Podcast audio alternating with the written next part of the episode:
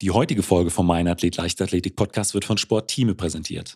Deutschlands größten Versandhändler für institutionellen Sport. Egal ob Hürden, Trainingssperre, Markierungshütchen, Medizinbälle oder Stoppuhr. Bei Sportteame findet ihr alles, was man für das Leichtathletiktraining benötigt. Bei Sportteame wird zudem vieles im eigenen Haus produziert und es wird ein besonderer Wert auf Nachhaltigkeit gelegt. Falls ihr also Trainingsmittel für euren Verein sucht, seid ihr bei sport-teame.de auf der richtigen Seite. Und übrigens, falls eure Schule oder euer Verein noch ein Restbudget für dieses Jahr hat, vergesst nicht den Etatschluss 2021. Mein Name ist Benjamin Brömme und herzlich willkommen zum Mein Athlet Leichtathletik Podcast. Mein heutiger Gast konnte nach dem sechsten Platz mit der 4x100 Meter Staffel bei den diesjährigen Olympischen Spielen in Tokio auf einem Meeting in der Schweiz mit 9,98 Sekunden die magische 10-Sekunden-Schallmauer durchbrechen. Zwar kann der Lauf wegen etwas zu viel Rückenwind nicht in die Bestenliste einfließen, doch zeigt er, welches Potenzial in dem erst 21 Jahre alten Hamburger Lukas Ansa Pepra steckt. Lukas trainiert gemeinsam mit Ricarda Lobe und Owen Ansa bei dem ehemaligen Weitspringer und heutigen Bundestrainer Sebastian Bayer. Und wir haben uns natürlich über seinen Trainingsalltag, aber auch über seine Ernährungsumstellung unterhalten. Weißt du, was noch schlimmer ist, als nach dem Training zu McDonalds zu gehen? Was? Kurz davor zu McDonalds gehen. ja, das stimmt.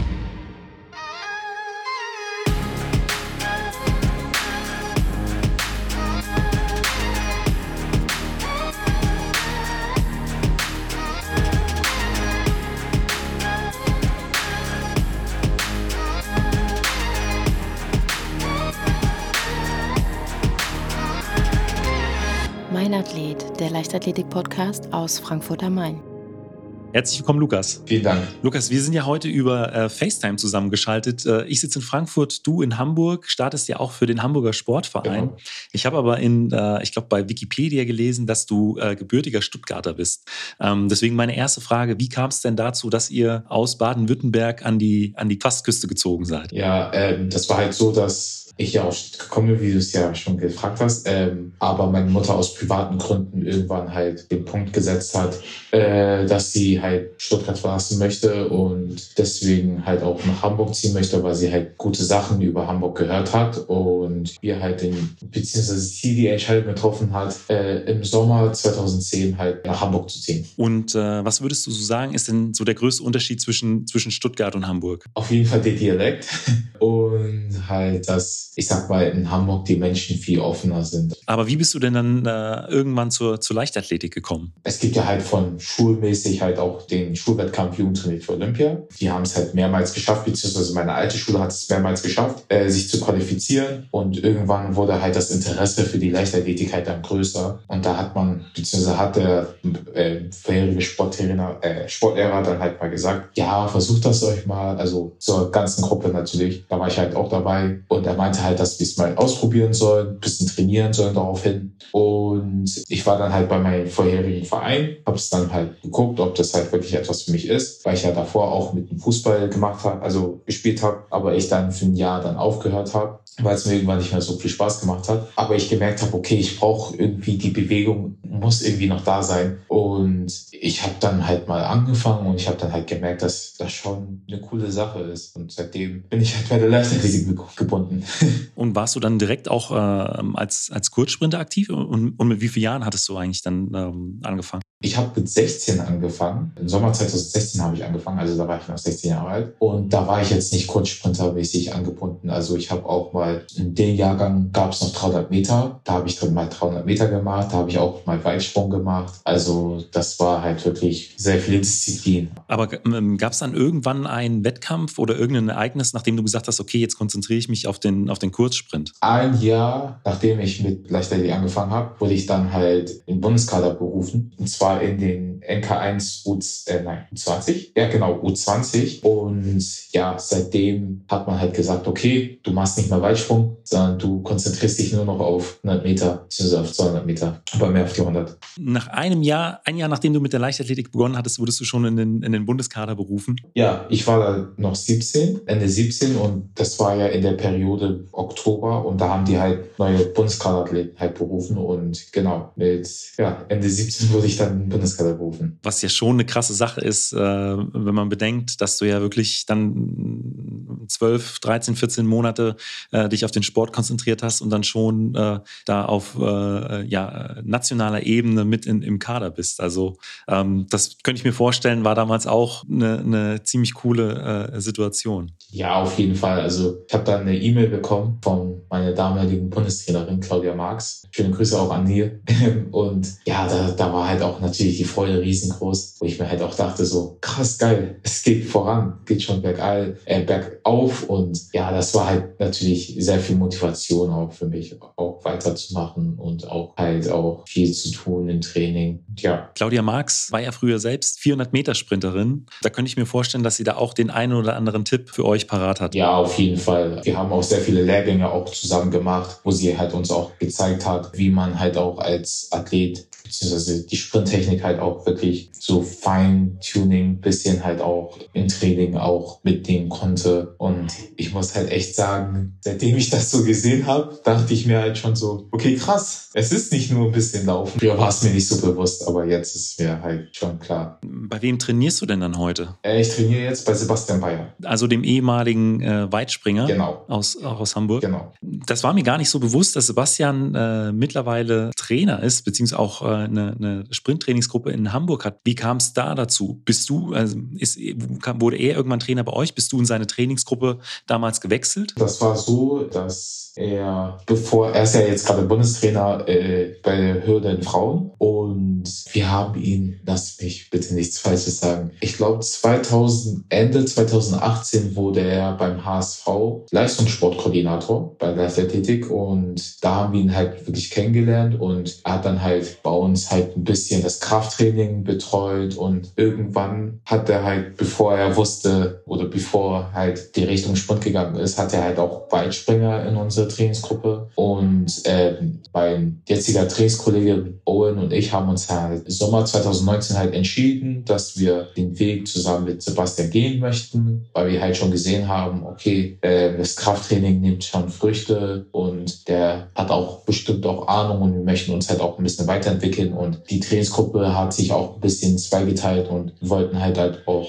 äh, mit unseren, ich sag mal, denen, wo wir halt mehr Sicherheit haben, dass die halt ein bisschen zielstrebiger sind, dass die halt auch etwas erreichen wollten, mit denen wir halt auch zusammen trainieren. Und deswegen sind wir dann halt zu äh, Sebastian äh, in die Trainingsgruppe gegangen. Irgendwann ist es dann halt mehr Sprint geworden und er wurde dann irgendwann auch Bundestrainer bei den Frauenhürde. War es dann halt sowieso klar, okay, dass er halt weniger mit Weitsprung mehr zu tun hat, sondern mehr halt in den Sprint geht. Und ja, genau, wir sind ja jetzt sozusagen Ende September, Anfang Oktober sind wir jetzt hier nach Mannheim umgezogen, weil er hier eine Stelle auch frei bekommen hat und wir auch im Bundesstützpunkt trainieren sollen. Und jetzt seit Anfang Oktober trainieren wir und ja, trainieren wir und wohnen jetzt in Mannheim. Ach, du bist gar nicht in, äh, in Hamburg, sondern momentan in Mannheim? Jetzt gerade bin ich in Mannheim, ja. Ah, okay. genau. Dann äh, habe ich am Anfang äh, ein bisschen Käse erzählt. Aber Ach, dann äh, tatsächlich äh, du und äh, wer ist noch bei dir neben äh, Owen Ansa? Wer ist noch bei euch mit in der Trainingsgruppe? Jetzt auch Ricarda Lobe. Sie ist jetzt auch zu uns in die Trainingsgruppe gewechselt und wir sind jetzt gerade zu dritt. Ah, okay. Also bist du quasi zurück in Baden-Württemberg. Genau. ähm, wie sieht denn momentan so äh, äh, euer Training aus? Also wie viele Trainingseinheiten in der Woche machst du und ähm, ja, macht ihr viel Kraft, macht ihr viele Tempoläufe? Wie, wie sieht so eine typische Trainingswoche bei, bei euch euch aus? Ähm, also jetzt gerade befinden wir uns ja eh im Aufbautraining. Also da sieht es halt so aus, dass wir halt zweimal in der Woche, also wir trainieren insgesamt eine Woche sechsmal, von Montag bis Samstag. Und es sieht halt so aus, dass wir Aufbau machen, halt Grundlagentraining machen mit Zirkel, viel Tempoläufe, viel Sekundenläufe, halt auch mit 350er oder halt auch äh, Bergsprints, sehr, sehr viele und noch ein bisschen halt auch Stabi, genau. Also äh also bis 350 Meter dann NI-Läufe auch schon. Wie sieht so eine Einheit aus mit, mit Tempoläufen, die jetzt momentan mindestens einmal die Woche dabei ist? Ja, also zum Beispiel sprechen wir jetzt mal von dem Donnerstag. Da sind bestimmt mal, da machen wir mal eine Einheit mit 6 mal 350. Da ist das halt einfach, wie wärmen uns auf, bereiten uns halt vor auf die Tempoläufe und dann äh, ein bisschen Koordination, ein bisschen den, äh, den Körper auf Vordermann bringen, den Körper ein bisschen erwärmen und dann kommen halt die sechs schnellen Läufe. wie, sind die wie sind die Pausen da dazwischen? Ähm, die Pausen sind ganz entspannt einfach, sechs Minuten Pause. Also ja, ganz, ganz entspannte Pause. Gut, aber 350 Meter ist schon, äh, ist schon, ist schon, ist ordentlich. Fies, ja. ja, ja. Wenn man auf der Gegen weit auf der Gegenraten starten muss. Also wir haben sie zum ersten Mal in Belek gemacht und das war, das war schon, war nicht ohne.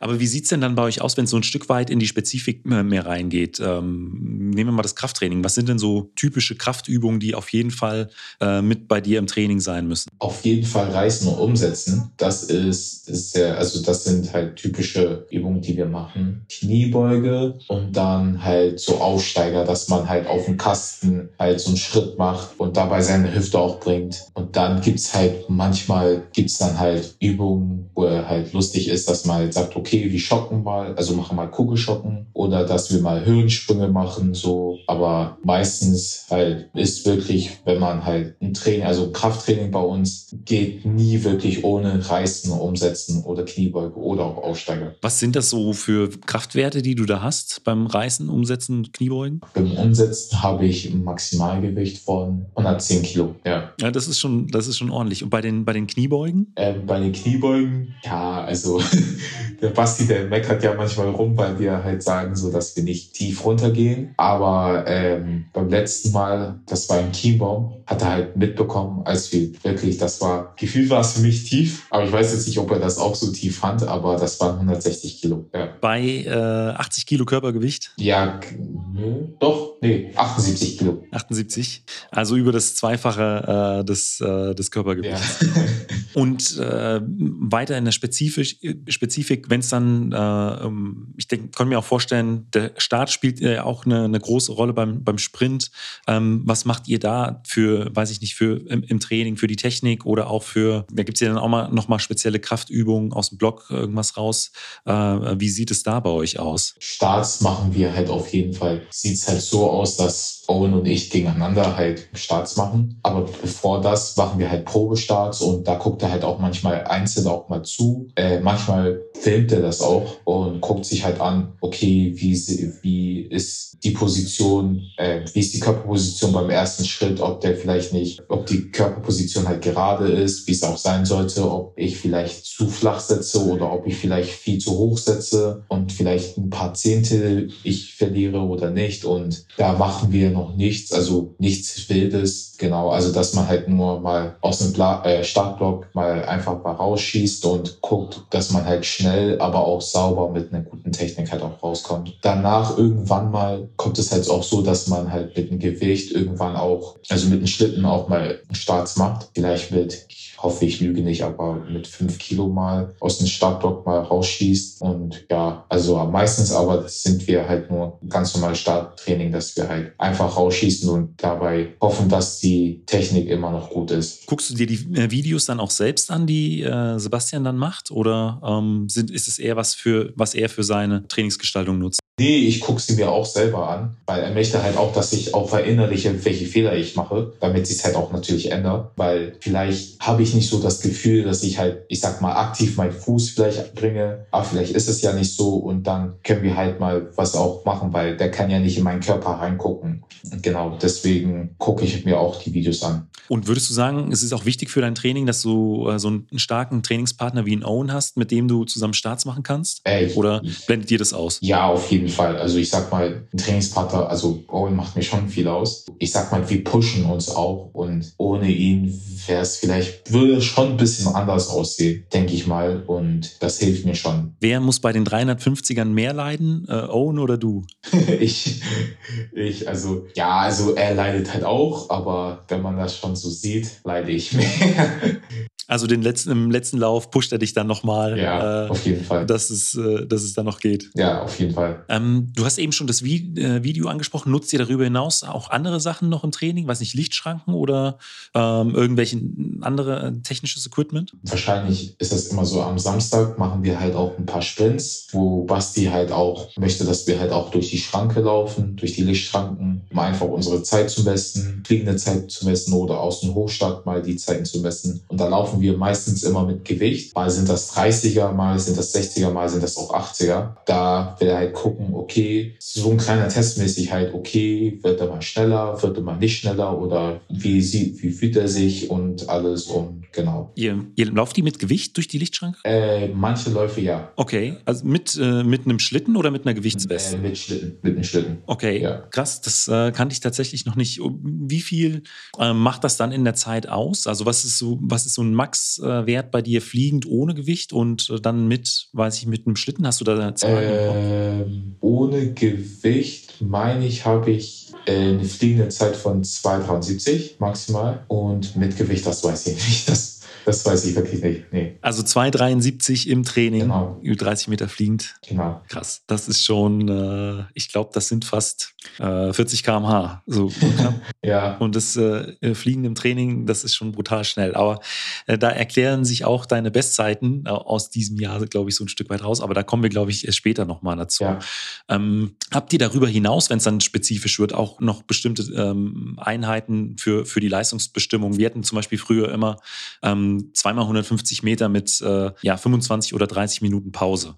Ähm, Gibt es so was bei euch Ähnliches auch? Ja, und zwar hinten raus nach den Läufen, also ich sag mal nach den Sprints, die wir machen, durch die Lichtschranke, gibt es immer zweimal 150 oder zweimal 120, die er immer hinten raus machen möchte, wo wir halt auch, ich sag mal, äh, die sind nicht maximal, aber die sind schon 90 Prozent, also im I1-Bereich. Ich sag mal, gegen Olden zu laufen, werden die schon leicht maximal.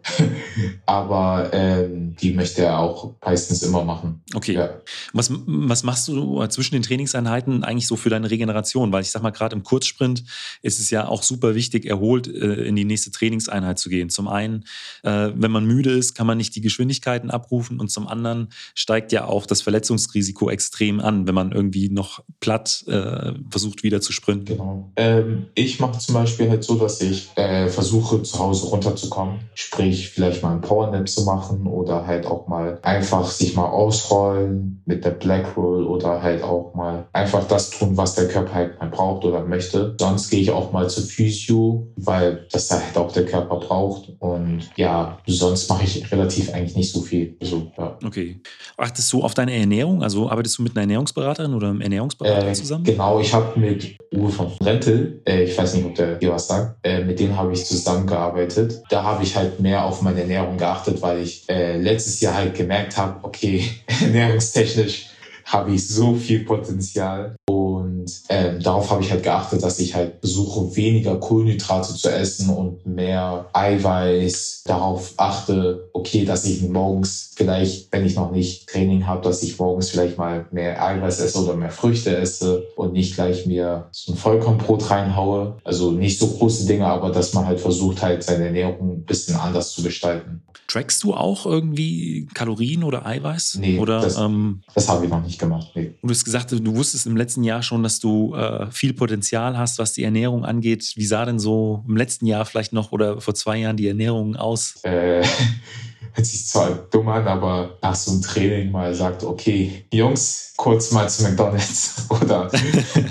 ja, oder halt mal was komplett Verrücktes, dass man sagt so, okay, man hat jetzt verschlafen, ähm, man geht jetzt ohne zu frühstücken mal ins Training oder so, also halt solche komischen Dinge. Aber ich habe halt gemerkt, das geht halt, das macht der Körper irgendwann langsam mehr nicht mit. Und mir war halt auch nicht klar oder man, mir war früher auch nicht bewusst, dass man direkt nach dem Training auch mal eine Kleinigkeit essen sollte, zum Beispiel eine kleine Banane oder halt auch mal so ein Fruchtbuttermilch halt auch trinken sollte. Weißt du, was noch schlimmer ist, als nach dem Training zu McDonalds zu gehen? Was?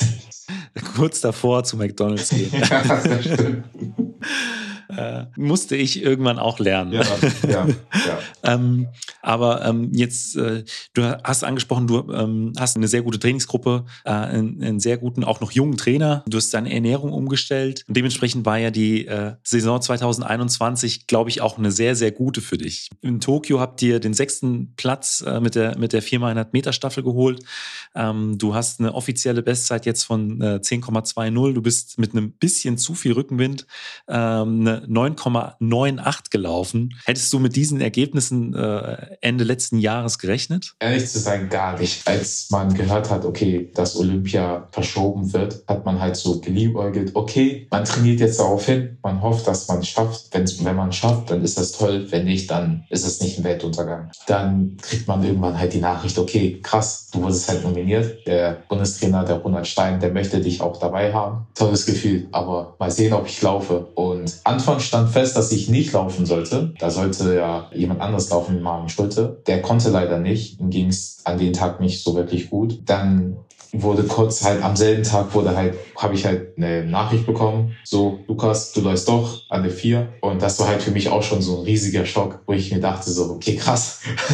ähm, ich habe mich eigentlich damit angefunden, dass ich nicht laufe und dann läufst du dann doch und dann wurde die Aufregung umso größer. Und dass es halt so alles geklappt hat mit auch äh, in der Schweiz halt auch der Wettkampf, hätte ich niemals gedacht, dass ich unter zehn mal laufe. Klar, mit so viel Wind, aber halt, ich habe mich im Lauf, habe ich mich noch niemals so gut gefühlt wie in einem, irgendeinem anderen Wettkampf. Äh, ich muss auch, auch zugeben, dass ich danach wirklich nerval echt komplett am Ende war. Dass ich sollte danach noch einen 200er machen, aber ich glaube, ich hätte mich so zerschossen, äh, dass gar nichts geklappt hätte und wirklich, also in, insgesamt war es wirklich eine erfolgreiche Freiluftsaison, die ich echt nicht erwartet hätte. Wer wie Lukas schnell sprinten will, braucht Kraft in den Beugern. Mein heutiger Partner Sportteame bietet mit dem Sportteam Sprintboard bei Pedalo ein Trainingsgerät für die Beugermuskulatur an. Egal ob beidbeinig, einbeinig oder mit einem zusätzlichen Widerstand durch ein Fitnessband, was am praktischen Tragegriff befestigt werden kann. Das Sportteam Sprintboard bei Pedalo ist für alle Leistungsbereiche geeignet und durch das herausnehmbare Softpad liegt die Ferse sicher und weich auf. Und um auch wirklich explosiv aus dem Block zu kommen, gibt es den Sportteam Sprungkrafttrainer. Der sechsteilige Kasten hat im Gegenteil zu normalen Tourenkästen eine ebene und stabile Regopol-Oberfläche Darauf landet man deutlich sicherer als auf einem weichen und gewölbten Turnkasten. Und man kann darauf auch ohne weiteres mit Spikes landen. Auch der Sprungkrafttrainer ist ein absolutes Muss, denn egal ob Sprinter oder Springer, Kastensprünge gehören in jedes Explosivkrafttraining. Wenn ihr also das richtige Equipment für eure Sprinterinnen und Sprinter sucht, geht auf www.sport-teame.de. Und mit dem Gutscheincode MEINATHLET21 bekommt ihr ab einem Mindestbestellwert von 75 Euro 10 Euro Rabatt. Die Links zu dem Sprintboard und zu dem Sprungkrafttrainer findet ihr in den Show Notes. Aber jetzt geht's weiter mit der Folge von Lukas.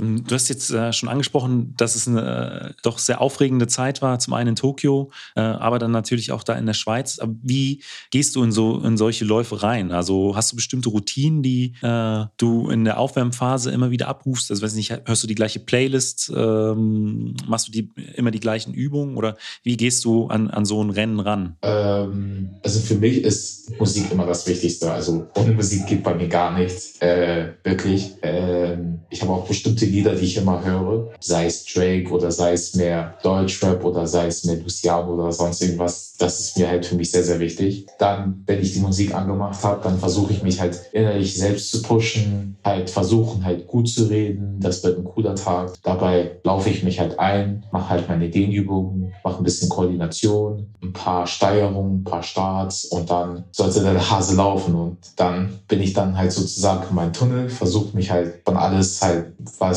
in meiner Umgebung abläuft, zu verschatten und konzentriere mich nur auf diesen Einlauf, dass halt alles läuft. Welche drei Lieder dürfen äh, in deiner Playlist nicht fehlen im Moment? Von Drake, Nice for What. Luciano, Nacht zu kurz. Und mir fällt kein drittes ein. Nee, mir fällt kein drittes ein.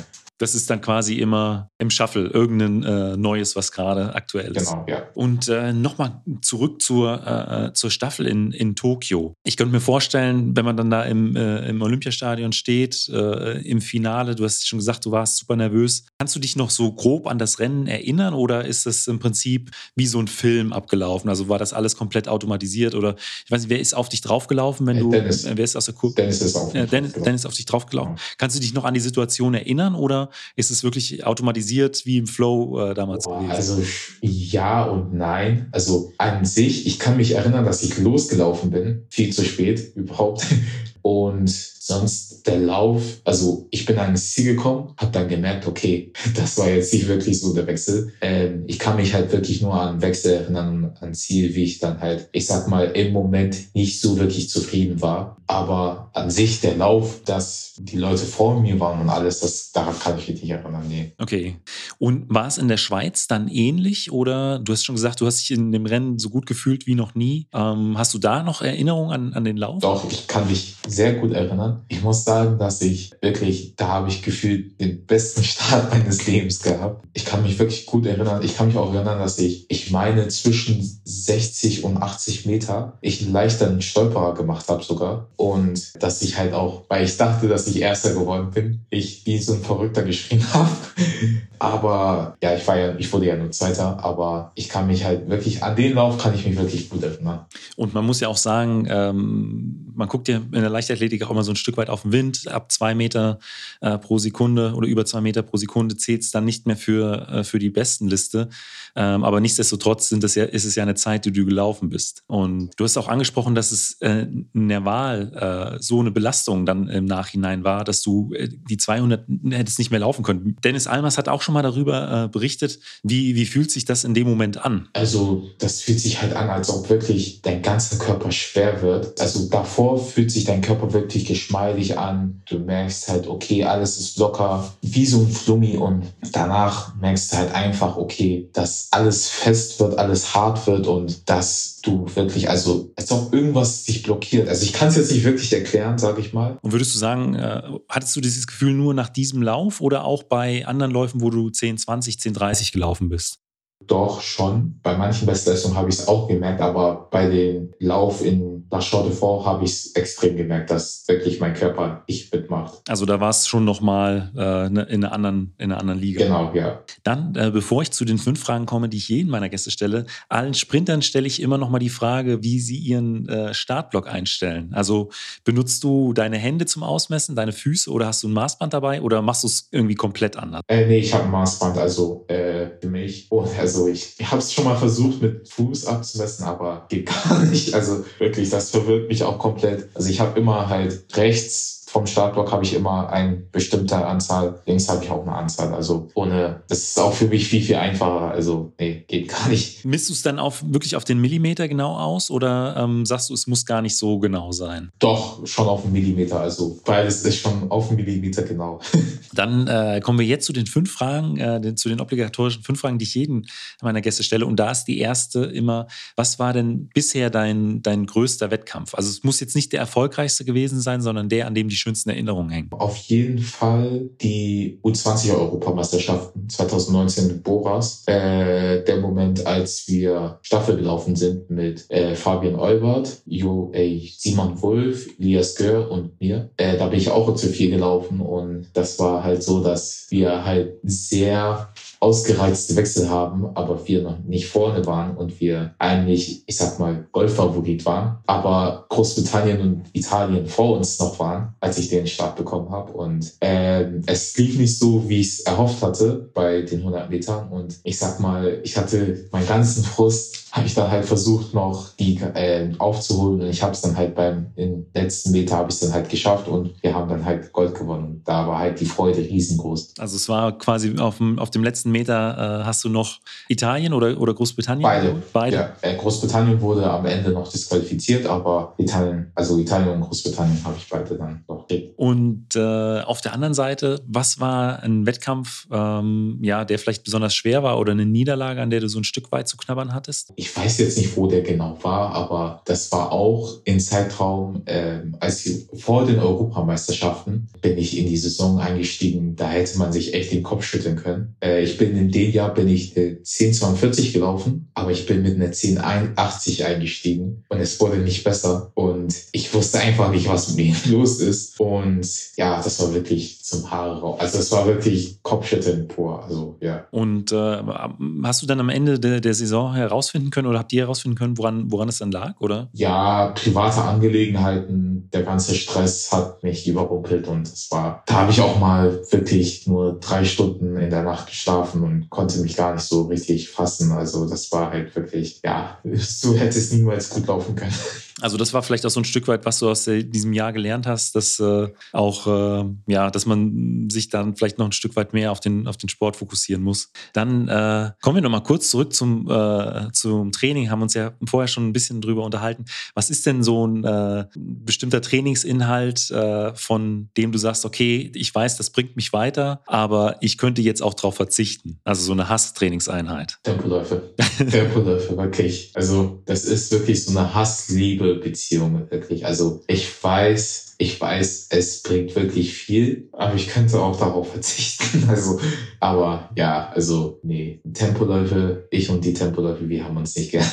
Was ist so das schlimmste Programm? Äh, die 350er. Die dran, okay. Ja. Also man wird dich wahrscheinlich niemals auf den 400 sehen. Nein, also klare Antwort. Nee, also nee, wirklich. Vielleicht für einen guten Zweck oder so, aber nee, nee, nee. Dafür habe ich viel zu viel Respekt.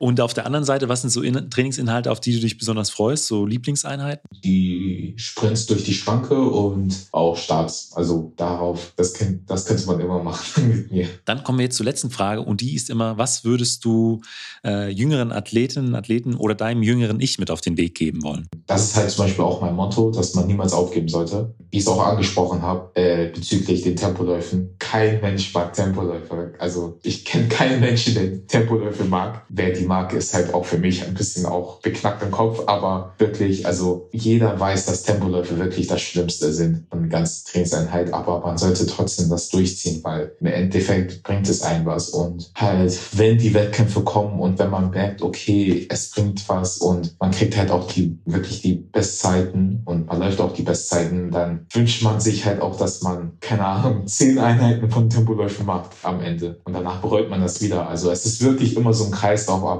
im Endeffekt, wenn man sieht, dass es Erfolg ein einbringt, dann will man das auch nicht wirklich aufgeben. Deswegen sage ich halt auch wirklich mein jüngeren Ich oder vielleicht jüngeren Athleten, gibt niemals auf, hört niemals auf, ähm, auch wenn es nicht gut läuft oder wenn man sich halt auch irgendwann mal verletzt. Verletzungen sind da, um auch mal zu lernen. Fehler sind da, um auch mal zu lernen und man sollte niemals aufgeben. Lukas, vielen Dank für dieses Interview. Danke. Und das war es auch schon mit der neuesten Folge. Wie immer freue ich mich über euer Feedback per Mail und auf Instagram. Und außerdem gibt es im MeinAthlet Blog weitere spannende Themen rund um die Leichtathletik und den Leistungssport.